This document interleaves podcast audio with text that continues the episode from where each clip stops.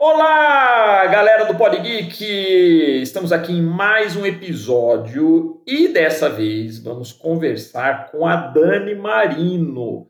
Ela é mestre em comunicação pela Escola de Comunicações e Artes da USP, uma das organizadoras do livro Mulheres e Quadrinhos e especialista em Mulher Maravilha. Olha que bacana, vai ser um papo muito legal sobre a representatividade nesse universo dos quadrinhos. Quero lembrar vocês também que nós continuamos gravando nossos podcasts, os episódios do Pod Geek, em sistema home office. Tá certo, pessoal? Então, preparem-se que esse papo com a Dani vai ser muito bacana. Vamos começar! Música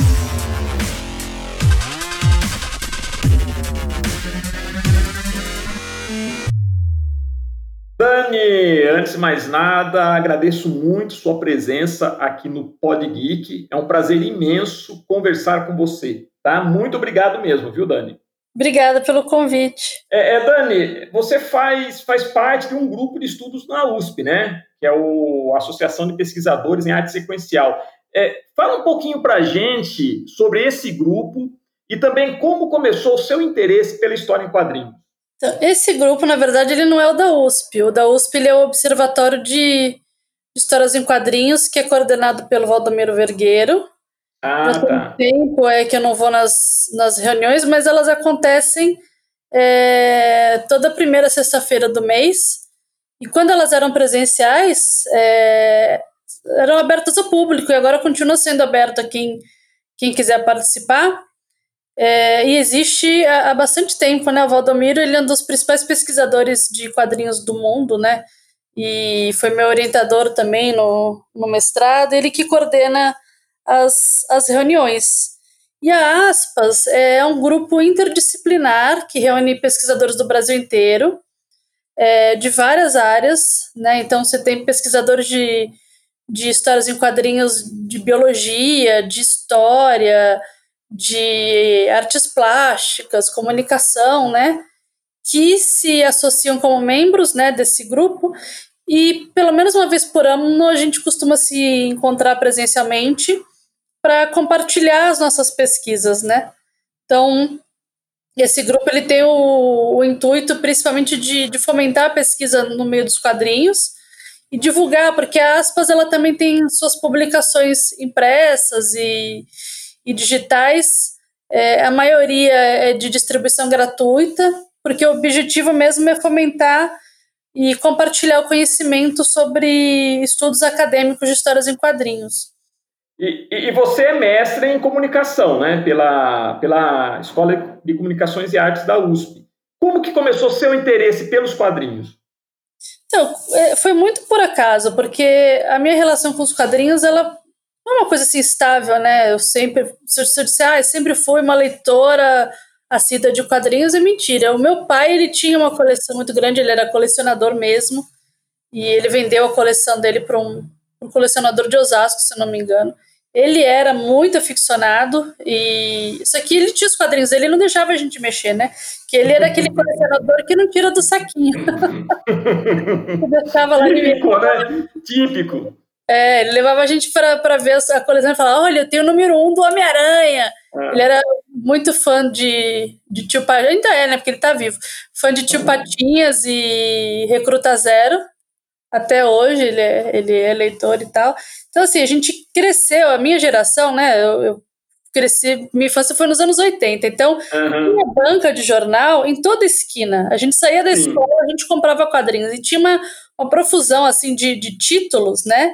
Enorme. Então a gente lia desde Turma da Mônica a todos esses personagens aí de, de celebridades da época, né? Xuxa, Gugu, sim, é, sim. Moranguinho.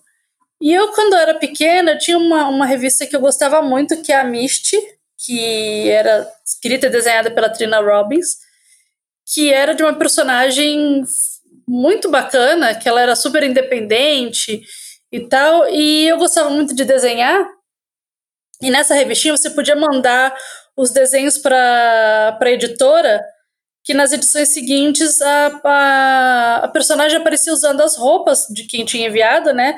De quem era selecionado, e eles davam crédito para quem tinha tinha mandado, né? A minha nunca chegou a ter, a, a sair. Uhum. Mas eu gostava, assim, dessa, dessa perspectiva. Daí, na adolescência, eu já não... Realmente não, não era leitora de quadrinhos. Eu lia o que tinha, tipo, na casa do namorado. Era basicamente X-Men.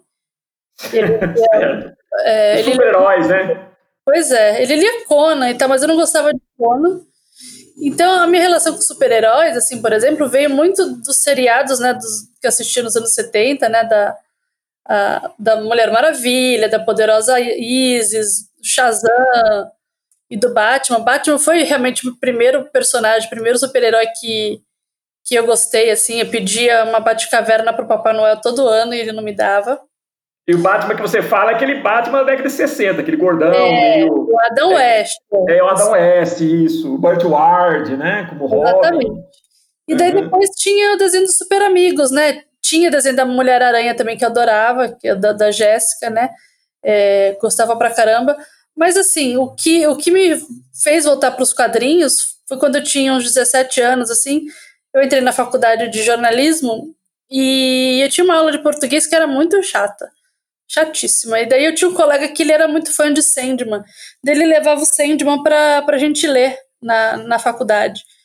E daí eu me apaixonei tanto que daí eu acabei colecionando. A única, eu acho que é o único quadrinho que realmente tem a coleção toda. É muito bom. É, do Neil Gaiman, né? Fantástico, né, Dani?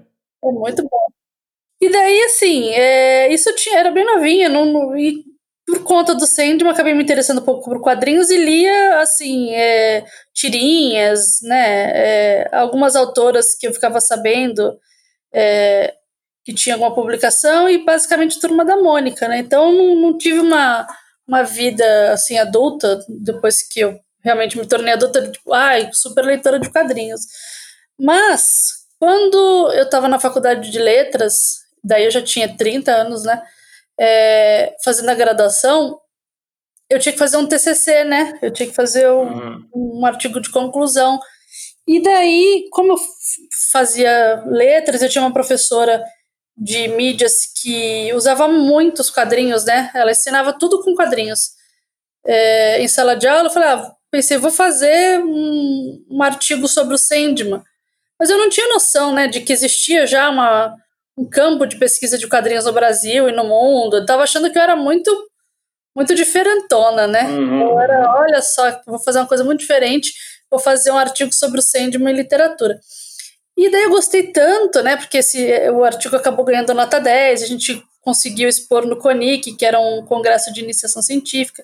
Eu gostei tanto dessa, dessa área, né? Dessa possibilidade de estudar quadrinhos academicamente, que no ano seguinte eu participei das Jornadas Internacionais de Quadrinhos. Também tive o meu artigo aprovado, também era sobre o Sandman. E daí eu comecei a pesquisar, assim, foi muito, muito por acaso mesmo. Eu realmente comecei lá em 2012, daí não parei mais. E também por acaso que depois eu acabei caindo aí na Mulher Maravilha e questões de gênero. Sim, sim. Porque eu não comecei estudando isso, não. É, é, porque é interessante, né, que é, é, você fez um livro, né, que você a, a, fez a produção, né, de um livro chamado Mulheres e Quadrinhos, junto com uma outra pesquisadora, né, a Luna Machado, não é isso? Isso. Isso. É, fala um pouquinho para a gente como surgiu esse projeto desse livro, né, e como foi o processo de elaboração do livro. Então, o livro, é, ele tem uma história bem interessante, assim, por trás dele, e daí vale a pena contar como, como que chegou nisso, né? Porque até então, é, como eu tinha falado, eu não, não, não pesquisava quadrinhos e gênero, nada disso. Mas em 2015, a Trina Robbins esteve no Brasil para um evento. Eu tive a sorte de ser hum, chamada para ser intérprete dela. E nesse evento, assim, que, que eu tive a oportunidade de conhecer a autora que né, escrevia minhas histórias favoritas quando criança. É, eu tive contato finalmente com as autoras brasileiras, porque quando ela esteve aqui, ela quis conhecer essas autoras e os seus trabalhos. E nesse dia que teve esse encontro, foi algo assim tipo, que me tocou bastante, porque tinha autoras do Brasil todo que vieram, sabe, de Brasília, de Belo Horizonte, para São Paulo para passar um dia com a Trina Robbins, né? E o intuito desse evento era que a Trina falasse, né, de tudo que ela viveu assim para poder publicar quadrinhos e que as meninas então apresentassem seus trabalhos também e falassem um pouco sobre as suas experiências. E o que me chocou foi que assim, o depoimento da Trina Robbins sobre o machismo que ela enfrentava no meio dos quadrinhos nos anos 70 não era diferente do que eu, as quadrinistas estavam contando em 2015, né? E isso me deixou assim, muito impressionado o nível de assédio e de ah. Tentativa de diminuição e invisibilização do trabalho dessas artistas simplesmente por elas serem mulheres ou porque elas falam de temas que os homens consideram que não são temas universais. Né? Porque tudo que se trata de produção feminina automaticamente é taxado de feminino, como se falar do cotidiano, ou falar de saúde, ou falar de sentimentos não fosse algo que dissesse respeito a todo mundo, né? A toda, a toda a humanidade. Então, a partir de 2015, eu comecei a me dedicar a estudar é, a produção feminina, né? Tanto no Brasil como fora. Então, meu foco acabou sendo mesmo questões de gênero e, e quadrinhos. E daí, por conta das produções que eu tinha, tanto acadêmica como no site Minas Nerds, né, que eu escrevi até janeiro, é, várias pessoas acabaram me conhecendo e tal, e a Laluna foi uma delas. A Laluna ela é uma pesquisadora também, que hoje também é integrante da Aspas, né? E a gente acabou se conhecendo por conta da pesquisa acadêmica.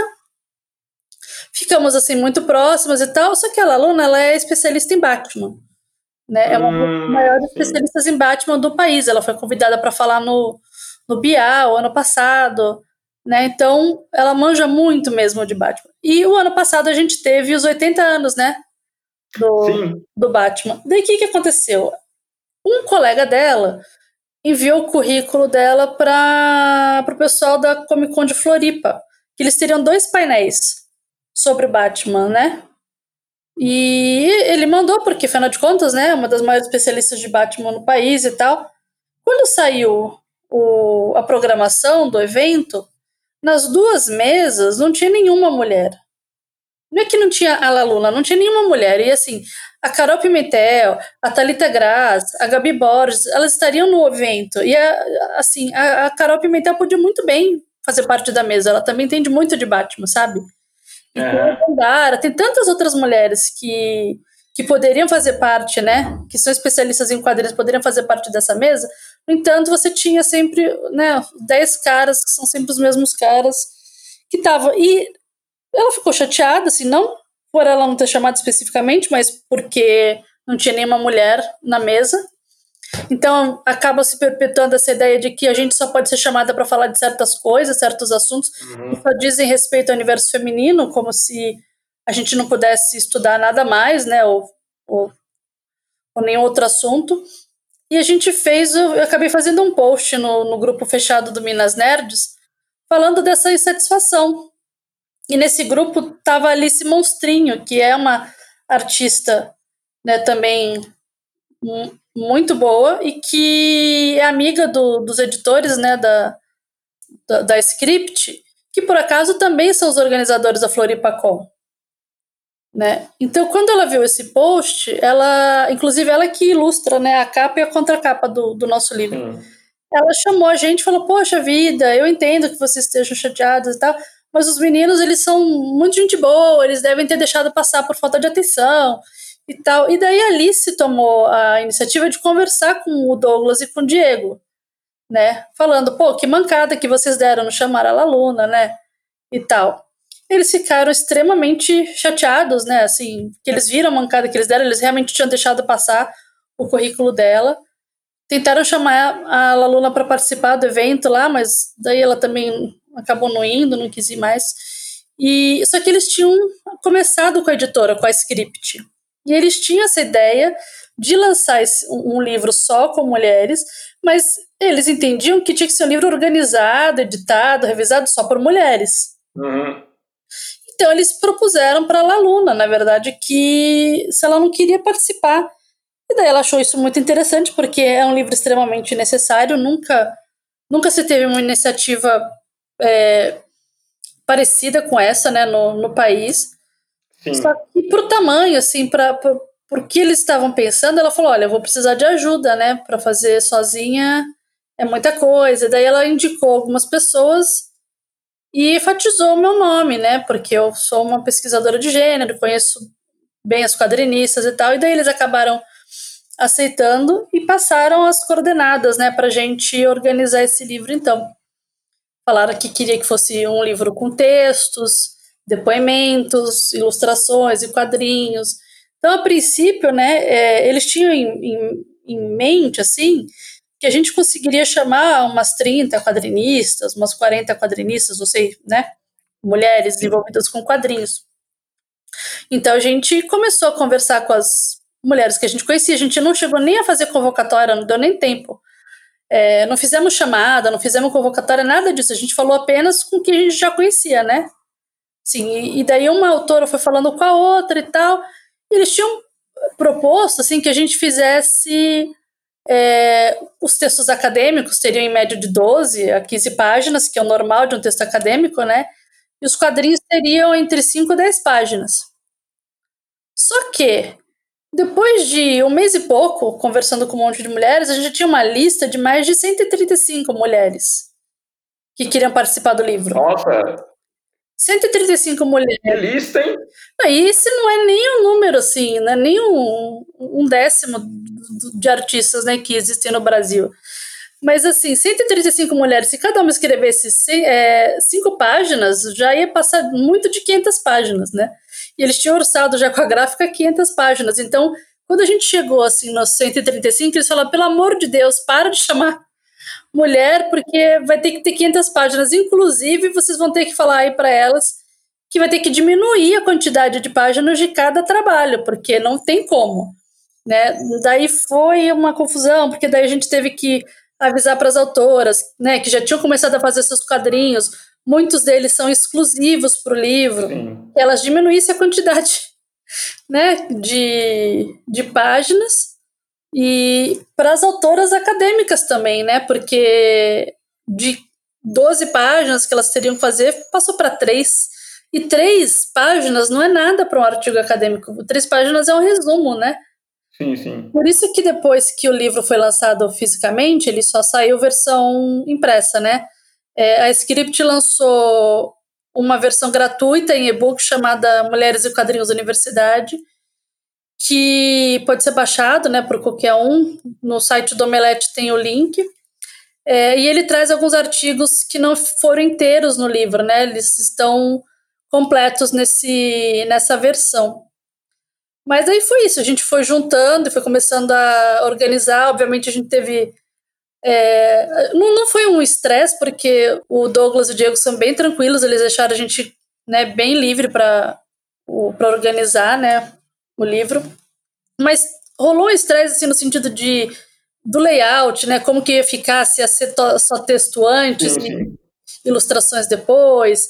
E organizar as informações mesmo de todas as artistas, porque tinha que ter depois nome, né? As páginas delas, é, e daí, quando começou a fazer a revisão, era um problema maior ainda, porque quando a revisora passava, por exemplo, se tinha erro em algum balão, a gente tinha que mandar a arte de volta, não dava para a revisora mexer, porque a revisora não mexe em programa de desenho, né?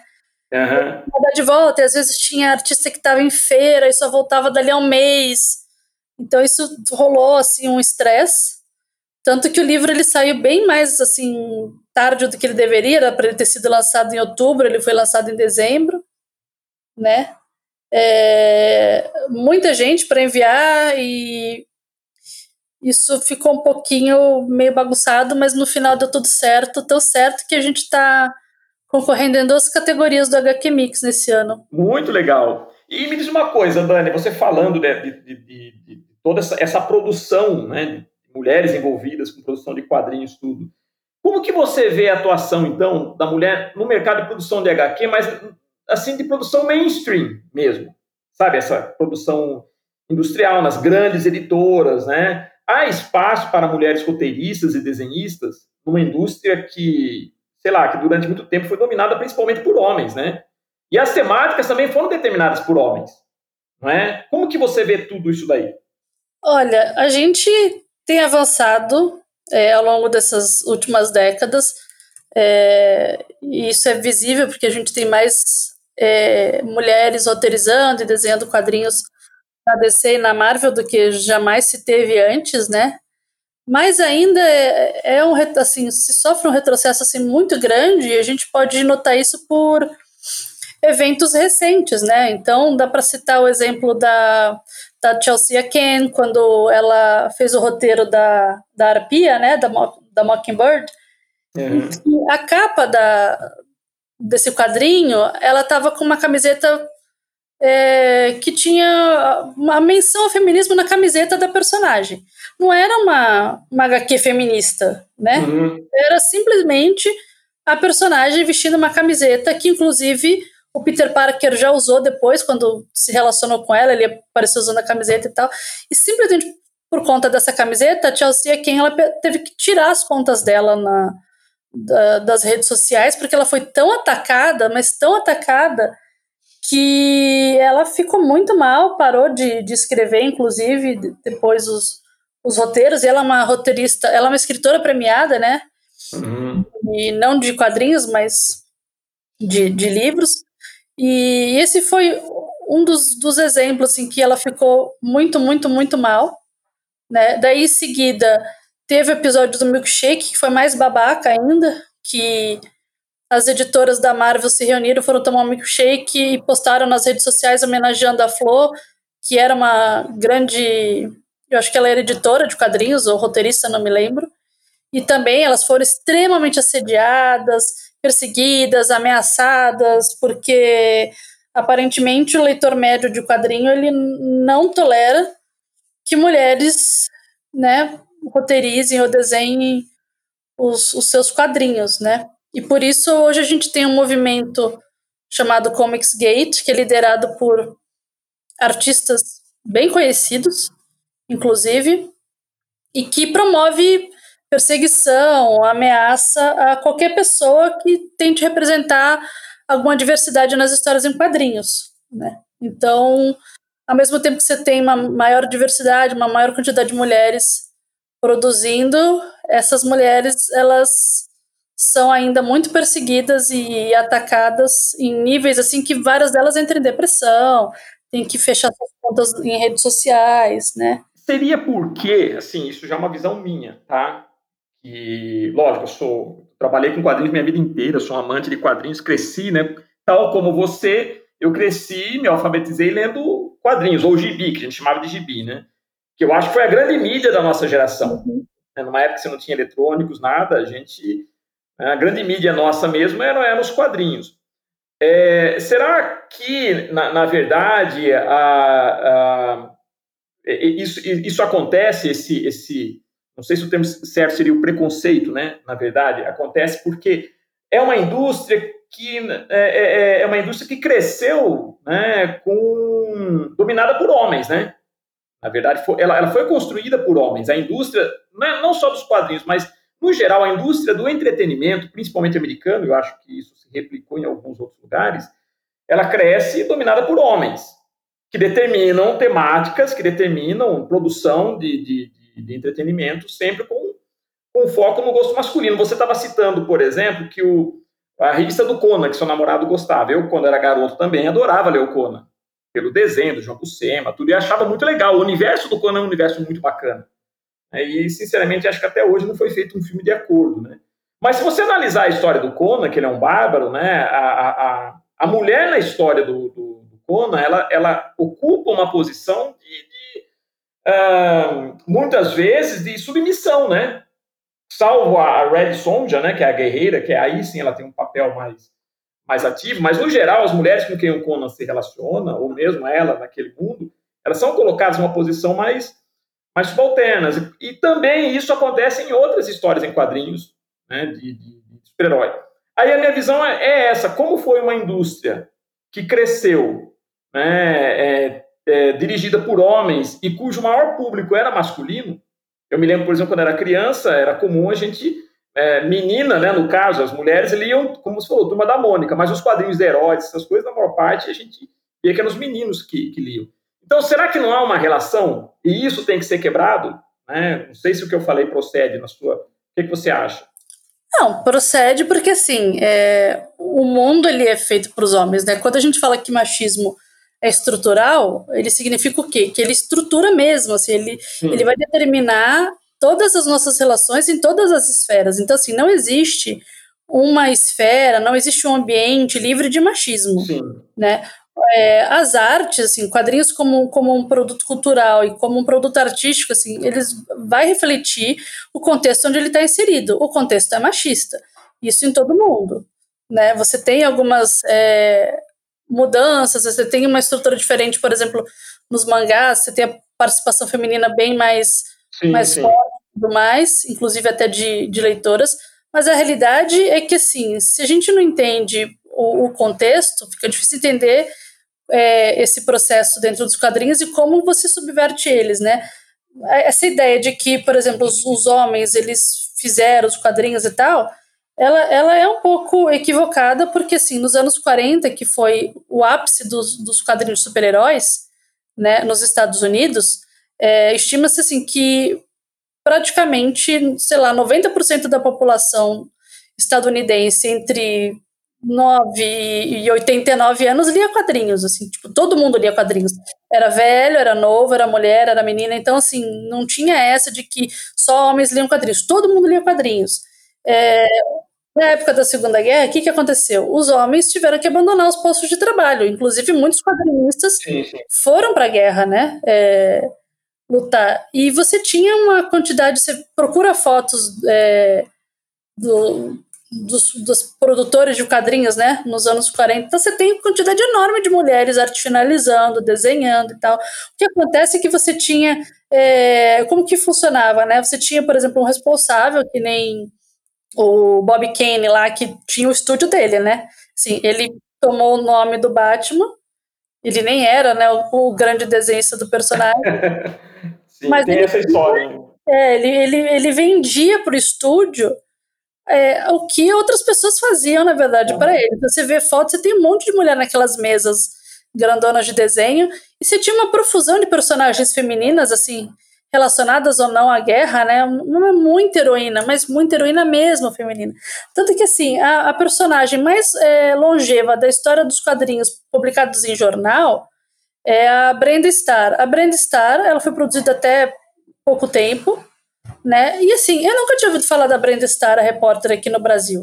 Ela não consta nos livros das histórias, das histórias em quadrinhos. Uhum. Então a gente tem essa impressão de que ah, as mulheres nunca se interessaram. Não é mentira. As mulheres elas sempre fizeram parte da produção de quadrinhos. A diferença é que elas não eram mencionadas, né? Tanto que o trabalho da Trina Robbins até hoje, há mais de 30 anos, é justamente resgatar e registrar o trabalho dessas mulheres que elas não são mencionadas. Eu sou pesquisadora de histórias em quadrinhos desde 2012, eu cansei, é, eu perdi a conta de quantos livros de história das histórias em quadrinhos eu li, e que as poucas mulheres mencionadas são a Karen Berger, né, da Vertigo, uhum. e sei lá, quando tem é ela, e olhe lá, sabe? E o que é uma mentira, isso é uma invisibilização, é um apagamento da, da produção das mulheres nas histórias em quadrinhos.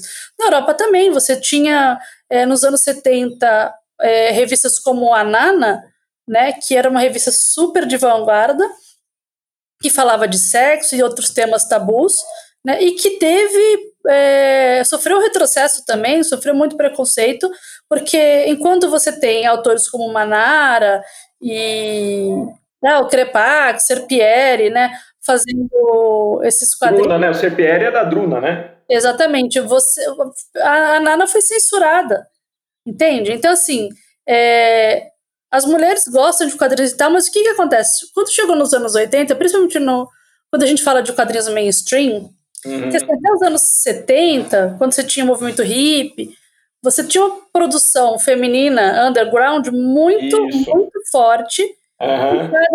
por, por, mulheres como Trina Robbins, né, que produziu Women's Comics e o Ain't é, Me Baby, que são produções também históricas e pioneiras, porque traziam só quadrinhos, né, é, produzidos por mulheres, e que eram vendidos em lugares como head shops, que eram esses lugares que vendia também item para a pessoa fumar maconha, uhum. né? Então elas vendiam os quadrinhos lá. Quando acabou o movimento hippie, você teve aí a, uma explosão de comic shop nos Estados Unidos. As comic shops elas eram frequentadas, assim, nas palavras da Trina Robbins, por adolescentes que cheiravam a meia velha. né? Um monte de homem cheio de hormônio, fedido dentro de um lugar. Nenhuma mulher vai se sentir à vontade para entrar num ambiente desses, né? Então o consumo de quadrinhos aí mainstream já começou a cair. Né? E daí os, os, os gerentes das lojas falavam para Trina Robbins que não, não podiam encomendar quadrinhos produzidos por mulheres porque mulher não lia quadrinho. Ou seja, foi aí que começou essa história de, das mulheres começarem a ler os quadrinhos dos namorados, porque elas mesmas não tinham coragem de ir nas uhum. né? E nessa época também, dos anos 80 para os 90, os quadrinhos passaram por uma por uma época de tanta violência e hipersexualização das personagens que não tinha por que qualquer mulher se sentir interessada em ler. Né? Eu não vou consumir sim. uma história onde eu sou constantemente morta, estuprada, violentada, sim, desaparecida, sim. só para justificar o protagonismo do, do, do, do super-herói. Então, o que, que as mulheres fizeram? Migraram para outras formas de, de, de, produção de quadrinhos. Começaram a ler quadrinhos independentes, é, começaram a ler mangás, começaram a ler Sandman. Né? Então, não é que as mulheres não leem quadrinhos ou não produzem, uhum. elas leem muito. Tanto que teve um, recentemente um, um, autor bem famoso aí de quadrinhos que publicou na, na timeline dele, que ele estava numa Comic Con e ele perguntou ali para os presentes quem sabia quem era a Raina Telgemeier. É, ninguém levantou a mão. Porque os caras não leem a Raina. Só que a Raina ela é tipo ganhadora de, de vários Eisner, ganhadora de vários prêmios. Todas as mulheres estadunidenses conhecem os quadrinhos da Raina. Então, assim, não é que mulheres não leem, mulheres não leem quadrinhos de super-heróis, porque elas não querem ficar lendo um quadrinho em que elas são sempre hipersexualizadas e violentadas. É, faz sentido. Nós lemos, né? Nós lemos quadrinhos da Alison Bechdel, nós lemos os quadrinhos independentes, que não são menos quadrinhos porque não são de super-heróis, né? É, é, é, Dani, eu acho que quem explorou bem essa questão também foi o Alan Moore naquele Watchmen, né? Quando ele fala da, da, dos primeiros Sim. vigilantes, né? Da, da, daquela da, da, heroína que é estuprada pelo comediante e tudo, né? Ele, acho que nesse ponto ele, ele coloca também essa questão, né? Acho que é uma forma indireta dele mostrar realmente essa hipersexualização da, da mulher Sim. nos quadrinhos. Até porque eu acho que os quadrinhos super-heróis né, a maior parte dos super-heróis, eles têm mesmo esse, esse, esse enfoque de, de, de repente, agradar mais um público masculino. Mas eu acredito que, como você mesmo falou, que nos últimos anos isso tem mudado bastante, principalmente porque há a presença de mulheres roteiristas e artistas nesse universo também. E não só mulher, né? Também outros, outros grupos se veem representados também. A gente fala de, de mulher que, que na verdade, quando você está numa categoria de homem heterossexual branco, você não, não se sente incomodado. Mas você, o mundo não é só isso, né? Então você também tem, você também tem a representatividade da, da do negro, você tem a representatividade da, da, das mulheres, né, da comunidade LGBT. Então, quer dizer, existem muitas outras coisas que hoje estão sendo chamadas a atenção, principalmente, não só nos quadrinhos, mas principalmente na, no entretenimento como um todo, né? Sim, porque essas pessoas existem, né?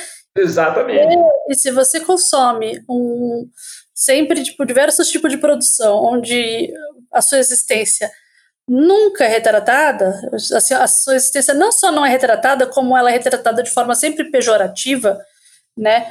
É, você vai crescer como, né? Como que vai crescer uma pessoa em que tudo que ela consumiu a vida inteira diz para ela que a existência dela é errada, que, que ela não deveria existir, né? Que ela está fora do padrão e que por isso ela merece morrer, ser estuprada ou qualquer coisa do tipo.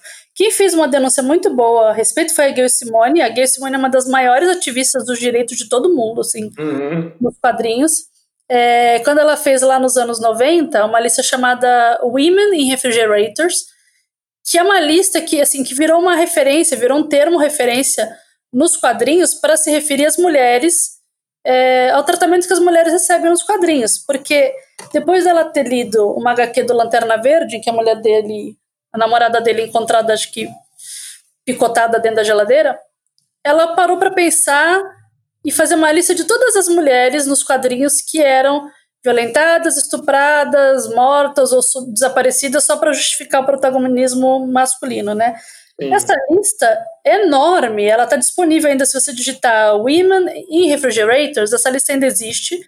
E ela fez por pouquíssimo tempo, ela fez só nos anos, só em 92 mesmo e parou. E só por essa lista já dá para ter uma noção é, de que isso é a regra. A violência contra a mulher, a hipersexualização, é, a submissão da, da mulher e de outros, outros grupos nos quadrinhos é a regra. Porque, assim, quem estuda marketing, quem estuda é, produção de maneira geral, tá, tá familiarizado com o conceito chamado cauda longa.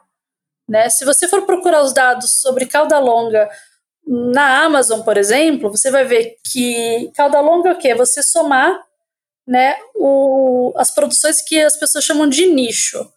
Que, obviamente, se você fizer uma produção que tenha maior representatividade, ela não vai ter tanto apelo entre os nerds de 13 anos, brancos lá, heterocis. Mas ela vai ter apelo entre uma comunidade, entre um grupo, né, que talvez não vai consumir o mesmo tanto, até porque as condições financeiras desses grupos são diferentes, né, e tal, mas vão, vai consumir, certo? É, quando você soma, né, as vendas de produtos de nicho de uma mesma editora, a venda de produto de nicho ela tende a superar a venda dos best sellers.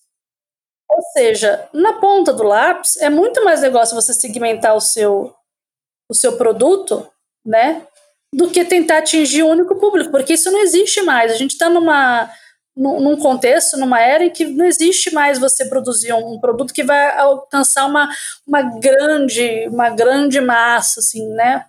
É, salvo aí os, os youtubers que conseguem realmente alcançar uma massa bem significativa, o quadrinho não tem mais isso, né? O quadrinho virou, ele mesmo virou um produto já de nicho.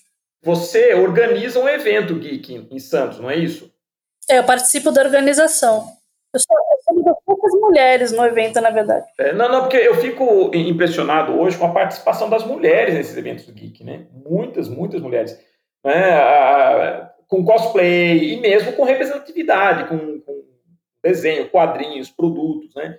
Eu acho, inclusive, que aquele movimento que começou nos Estados Unidos, o Me Too também, né, na, na, indústria de Hollywood, eu acho que também ajuda a chamar a atenção pela questão da, da, da, presença da mulher, não só na área de atuação, mas também como ela é vista dentro do produto de consumo, dentro do entretenimento.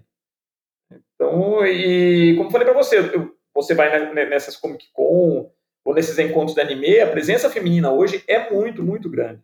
Ou seja, há um público feminino enorme que gosta de quadrinhos e quer se ver representada nos quadrinhos, mas de uma maneira diferente, né? E principalmente não quer ver quadrinhos só feitos por homens, né? Pois é, então, é, é justamente, e assim, é, é muito louco você pensar que existe essa ideia de que mulheres não leem quadrinhos porque tem como base a indústria mainstream, e, e daí eu vou em eventos, eu converso, por exemplo, sei lá, mês passado eu estava participando de um evento numa escola, né, com alunos do ensino médio. E daí eu mencionei o quadrinho da Elo D'Angelo, Dora e a Gata, e todas as meninas conheciam Dora e a Gata. Assim, que é um público adolescente, daqui a, que há um tempo atrás não tinha opção de ter uhum. um quadrinho que dialogasse direto com elas. Né? Dez anos atrás, é, ou, ou, na minha adolescência mesmo, eu não tinha acesso a um material, por exemplo, como que as artistas brasileiras e mesmo estrangeiras têm produzido. Isso é muito significativo, porque você se vê numa produção, você tem a sua existência legitimada, sabe? Você fala, olha, não, não, é, não tô é, ficando louca, eu realmente posso trabalhar com quadrinhos, eu posso estudar, e esse tipo de feedback que interessa pra gente, sabe? A gente teve uma, uma menina que a, a Laluna encontrou na, na loja Monstra, que falou para ela que não via a hora do livro Mulheres e Quadrinhos chegar, e ela tinha 14 anos. que bacana! Ela queria ser quadrinista, e o sonho dela era, era é, pegar logo esse livro, né? Então, é, é, isso que a, gente, que a gente espera, que pelo menos com uma produção como Mulheres e Quadris, e quando eu falo assim, que apesar de ser um livro bem representativo, porque ele traz mulheres de todas as regiões do país, de todas as etnias, de todas as orientações é, sexuais, né? Nós temos mulheres negras, de ascendência é, indígena, ascendência é, japonesa, é, mulheres trans, mulheres que são não binárias, né? É, apesar de ser representativo nesse sentido, porque não tem nenhuma outra produção no Brasil é, perto disso, ele não representa numericamente o que a gente tem, porque eu sempre gosto de comentar, é, quando participo de algum podcast, de algum evento, que em 2016 ou 2017, eu não lembro, a Social Comics tinha um selo chamado Pago Comics, né? E a editora responsável era a Ana Recalde, que é uma grande roteirista de quadrinhos também.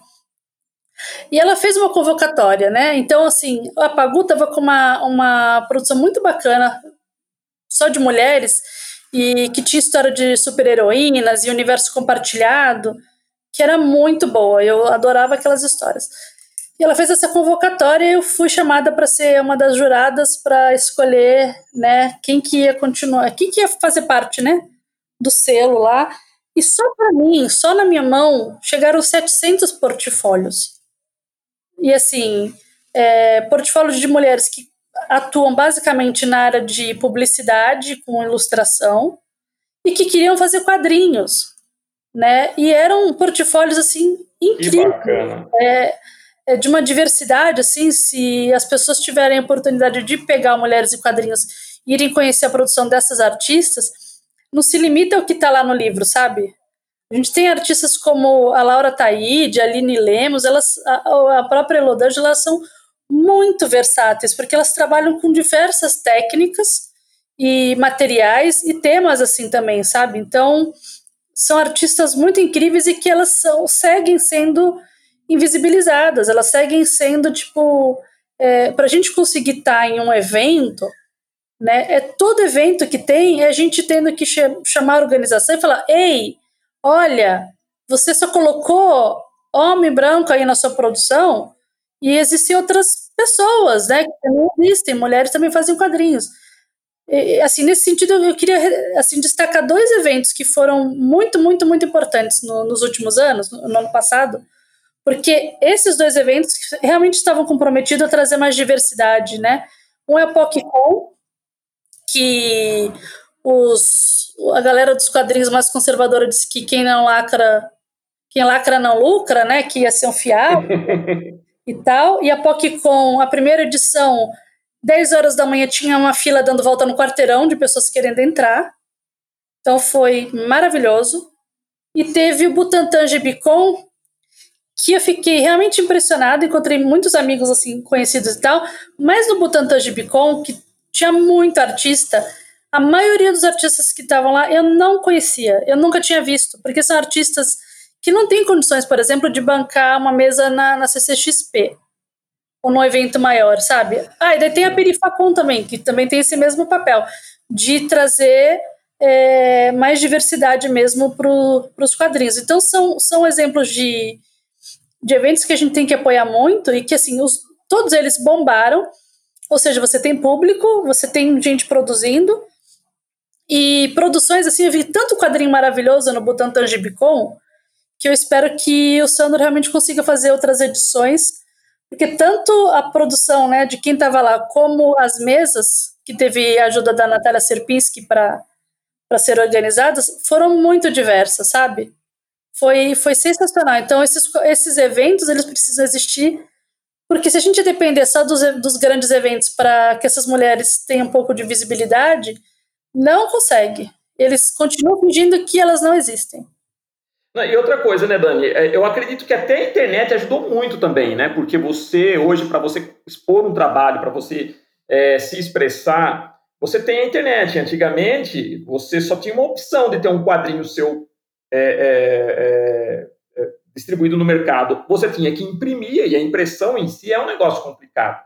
Ou você optava por fazer uma produção independente tipo fanzine, que era caro, era uma, uma, tiragem limitada, ou você tinha que conseguir uma editora. Hoje, com a internet, você pode criar é, sites, blogs focados ex exclusivamente na temática né, de quadrinhos, por exemplo, nesse caso, femininos, e atingir um público muito grande. Veja o exemplo da Gabriela Borges com Minas e HQ, que inclusive a Gabriela veio aqui no Pod Geek conversar com a gente, tudo, né? Que é um, assim, a iniciativa dela é, é assim, maravilhosa e o, Instagram dela tem muitos, é, é, muitas curtidas, inscritos, é muito legal. E recentemente ela lançou, né? Tá lançando pelo Catarse o, o livro, né?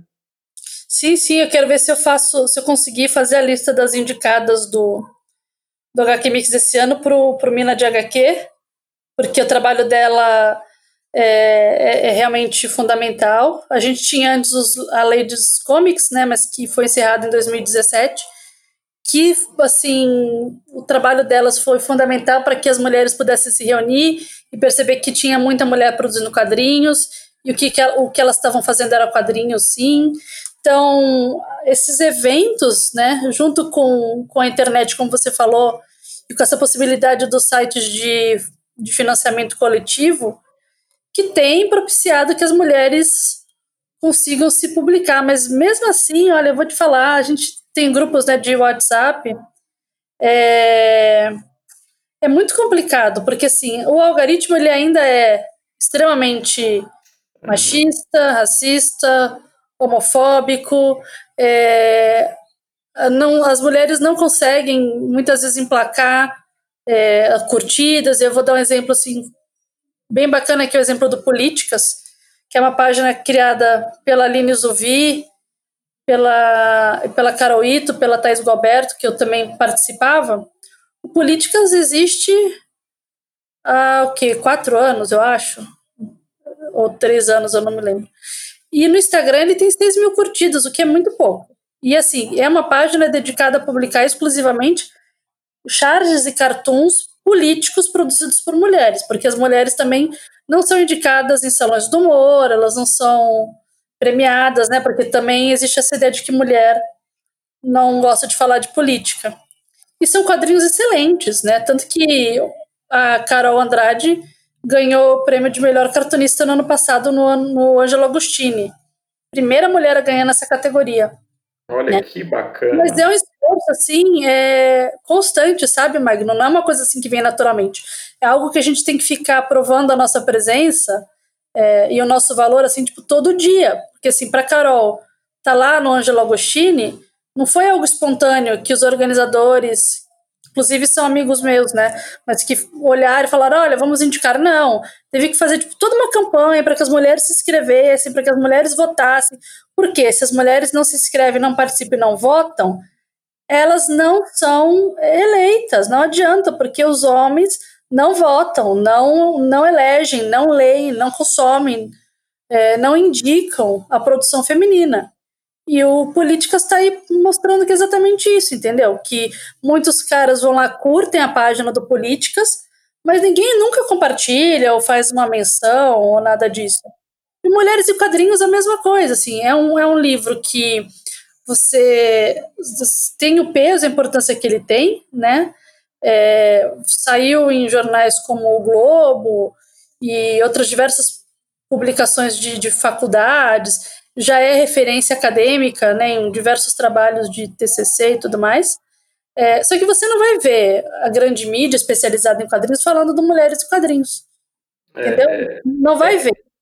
É, até porque a grande mídia, principalmente no Brasil, vamos falar um pouco do Brasil. O Brasil é um país complicado, né? A nossa grande mídia é dominada por grupos que se enquadram dentro desse critério que a gente falou, né? Apesar Sim, de. É da broderagem, porque é... você, você tem quadrinhos, você tem antologias que não tem mulher nenhuma que poderiam se chamar é, Os Quadrinhos dos Meus Parças, por exemplo, e que são vendidos como sendo panorama do que há de melhor na produção nacional.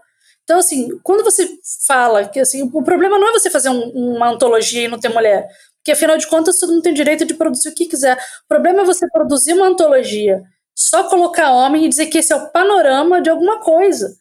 Isso é mentiroso, né? Ele é desonesto, porque não é um panorama. Você está dizendo que mulheres não produzem quadrinhos no Brasil, ou que mulheres não estão à altura, porque eu ouvi isso também de, de editores, né? De que o dia que as mulheres produzirem à altura do que os homens produzem, elas vão ser premiadas, sabe? Então, é, existe ainda uma, uma má vontade de leitores, editores e, e críticos especializados em simplesmente olhar com, um pouco de atenção para o que essas mulheres estão produzindo. Porque não olham, né? Não olham. A gente não vai ter uma, uma puta de uma resenha num, num, num portal gigantesco falando que Mulheres e Quadrinhos é um panorama de alguma coisa, é fabuloso, é espetacular. Entendeu? Não, é, é uma coisa muito louca isso que você está falando, porque ah, na minha escola, né, nas minhas escolas, eu, eu me lembro de um episódio, isso foi em 90 e acho que 94, 95, na turma de quadrinhos né, de, de, de super-herói, entrou uma aluna. E era uma turma, geralmente quem procurava cursos de desenho artístico ou mesmo mangá tinha muita mulher. Mas no curso específico de super-heróis era público masculino, é aquele perfil que você falou, isso na década de 90, a Image, né, estava no auge com aqueles quadrinhos do Jim Lee, do Pois é. Né, a Jean 13, que eram as mulheres com aquelas pernas imensas, né, para agradar realmente o público masculino. Então, o grosso do, do, do, dos alunos que faziam quadrinhos, né, era, era masculino. Então, chegavam aqueles quadrinhos debaixo do braço. Aí, nessa turma, entrou uma aluna. Né, entrou uma aluna que gostava de super-herói. Eu nunca vou esquecer, não vou dizer o nome dela aqui, porque hoje ela tem a vida dela, acredito que nem trabalha com, com, com desenho. Mas, enfim, ela entrou no, no, no, curso e deu um show assim de desenho, de conhecimento, de estrutura que ganhou o respeito da galera. No começo, ela, ela não que o pessoal desprezou, muito pelo contrário, até ficaram, né, acharam legal. A galerinha lá até achou legal ter uma mulher. Pô, pelo menos uma mulher que curte também quadrinhos, né? Mas depois ela começou a mostrar que ela tinha uma capacidade de, de desenho, ela gostava muito de, de ler quadrinhos, essa parte de roteiro, que ganhou um respeito muito grande. Aí eu pensei, poxa vida, né? Aí eu fiquei olhando aquilo e falei, putz, né, seria muito bom se é, no meio mainstream, tudo bem, a gente está falando assim da produção mais independente, alternativa, mas no meio mainstream também tivesse essa representatividade, né? mais mulheres fazendo, e não só mulheres, mas também outras categorias, também mais negros fazendo, né? mas aquilo que a gente chama de dentro da sociedade, que falei para você, dessa sociedade concebida pelo padrão uhum. heterossexual, masculino, branco, né? Se você tiver uma abertura para as outras pessoas que também existem, que também tem, tem muito né, o que mostrar, se você desse uma abertura, eu acho que a gente teria um mundo muito mais colorido, né? Isso vai com o tempo, mas eu acho que a gente está conseguindo isso daí. Acho que já avançamos bastante, viu, Dani? Sim, não, a gente avançou, com certeza. É que às vezes, como, como eu tô nessa, né, assim, tipo, diariamente, há algum tempo, às vezes bate um cansaço, porque cada uma dessas mulheres, para elas terem direito, por exemplo, ao mesmo espaço, elas têm que é, se provar cinco, dez vezes mais. Né? Então, assim, ela não pode ser uma boa desenhista, ela tem que ser uma puta de uma desenhista. É. E ter o espaço de um cara que não desenha também. E eu falo isso, assim, porque ó, recentemente eu comecei a acompanhar o Renascimento da Mulher Maravilha, que assim, eu não consigo ler quadrinhos de super-heróis seriados. Né? Quando muito eu vou ler aquelas histórias fechadas, né, específicas, porque eu acho muito ruim. E daí eu fui dar a chance para o Renascimento porque tinha desenho da Bilks. E eu acho que é muito difícil alguém hoje ter um, um traço tão maravilhoso como o da Bilks Evelyn. Ela é, assim, muito, muito maravilhosa, né? Então eu comecei a comprar por causa da Bilks. E eu vou te falar assim que é, é, gritante a diferença, e não porque, ai meu Deus, mulher desenha muito melhor do que homem, não é nada disso. É simplesmente porque a mulher, para ela estar tá ali, ela tem que se provar muito mais, então ela não pode deixar passar nada. Então, para uma mulher estar tá num, numa série né, mensal de um super-herói mainstream, ela tem que ser muito, muito foda. E ela vai estar tá desenhando com caras que não são tão foda assim. E eu sei disso porque quando eu estava lendo os, os, quadrinhos da Mulher Maravilha, parei de comprar porque as histórias são muito ruins. É, tinha ali, por exemplo, na mesma história, na mesma revista, né, histórias diferentes, né? Ou, e desenhistas diferentes. Você não tem a mesma desenhista, né? Fazendo as histórias. Então, eu estava lá lendo uma história da Bilks que tinha cena de ação e luta, e eu ficava encantada com aquele traço dela, e daí eu virava a página era um desenho que a Mulher Maravilha tava com uma boca que parecia um pato, umas cores assim pesadas, sabe? Umas cores horríveis. E não parecia a mesma coisa, sabe? Não parecia a mesma personagem. E daí eu ia ver, ia comparar e era assim, era batata. Tipo, as, os que eu gostava mais eram os desenhos das mulheres, da Nicola Scott e de outras artistas que, graças ao filme, eu acho que eles pensaram no apelo que a Mulher Maravilha tem né, entre o público feminino e contrataram mais mulheres para desenhar a, a, a, série da Mulher Maravilha, porque tem muita desenhista nova que eu nunca tinha ouvido falar em Renascimento. Tem desenhista da Europa, do Japão, né? Tem uma que fez uma história da Mulher Maravilha e o Kaiju, que é muito fofinha, e o traço da artista é muito bacana também. Então foi legal porque conheci trabalho de outras mulheres, né? Mas eu sei que para elas estarem lá, né, elas não podem fazer a mesma coisa que os caras fazem. Elas têm que se provar, tipo, 5, 10 vezes mais. Então isso é, isso é cansativo, sabe? E, e, você tem um envolvimento com a Mulher Maravilha, né? Porque você é uma das maiores especialistas sobre heroína no, no, no, no Brasil, né? Inclusive, parece que você conheceu a neta do William, William Moulton Marston, né? Que foi o criador. É, é... não conheci pessoalmente. Eu, pessoalmente, eu só conheci a Trina, que foi a primeira mulher a desenhar a Mulher Maravilha, né? Nos, nos anos 80. E a Trina, assim, existe um grupo de, de fãs de Mulher Maravilha Internacional, e nesse grupo é, tá, ah, tá, tá que é a neta do, do Marston, tá a dubladora da Mulher Maravilha lá nos Estados Unidos, tá o Travis Langley, que foi quem escreveu a Psicologia da Mulher Maravilha. Então, que são pessoas, assim, que têm alguma relação mesmo com, com a personagem. E daí, eu mandei e-mail para ela, pedindo para entrevistá-la, e acabou que eu sou a única pessoa no Brasil que entrevistou a neta do, do criador da Mulher Maravilha, né? E ele foi... era um intelectual, né? Um cara muito inteligente, né? Sim, e muito, muito à frente do tempo dele, né? Porque sim. realmente ele era bígamo. E numa época em que, né? Bom, até hoje, né?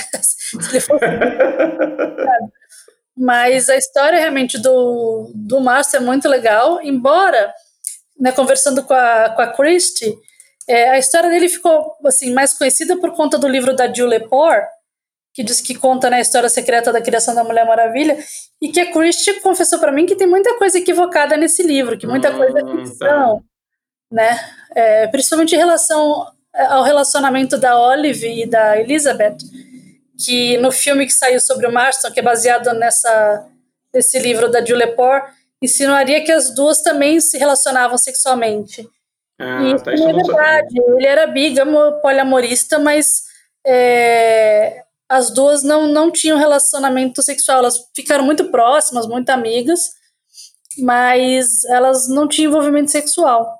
Olha, Dani, um papo muito, muito bacana, muito legal mesmo, tá? Eu mais uma vez agradeço por, por sua presença aqui e, e gostaria que você deixasse uma mensagem para o pessoal desse universo que curte quadrinhos, para as mulheres, também para, para o, o, público em geral que curte quadrinhos. E se você quiser deixar também a sua rede social, algum link, alguma coisa, fique à vontade.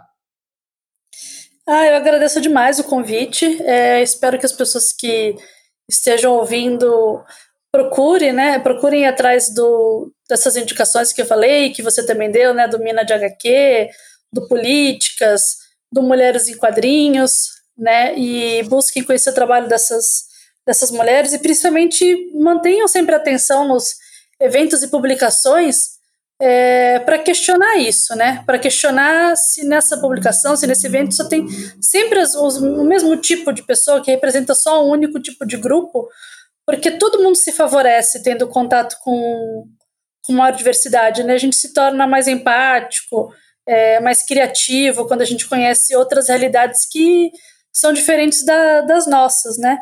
Então, é, sugiro que as pessoas acompanhem, procurem saber dessa produção, que os homens, principalmente, percam essa, esse preconceito, né, de que o que mulheres fazem só diz respeito a mulheres, porque eles estão deixando de consumir histórias ótimas e divertidas e sensíveis, é, que valem muito a pena ser, ser conferidas, e isso só vai engrandecer né, as pessoas que lerem é, intelectualmente e, e, emocionalmente também.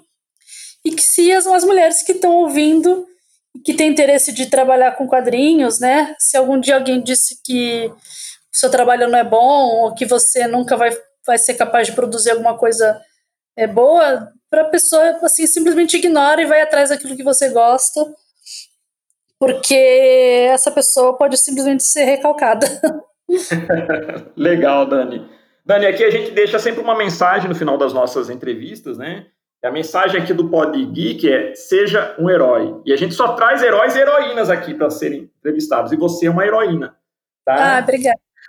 Muito obrigado. Pessoal, esse foi o papo que a gente teve com a Dani Marino, uma pesquisadora de HQ, focada principalmente na presença, né, no femi, na, na, presença da mulher dentro dessa, dessa produção de, de, de, de quadrinhos. E deixamos aqui a nossa mensagem. Da mesma maneira que a Dani é uma heroína na área dela, sejam vocês também heróis e heroínas. Muito obrigado, pessoal. Até a próxima.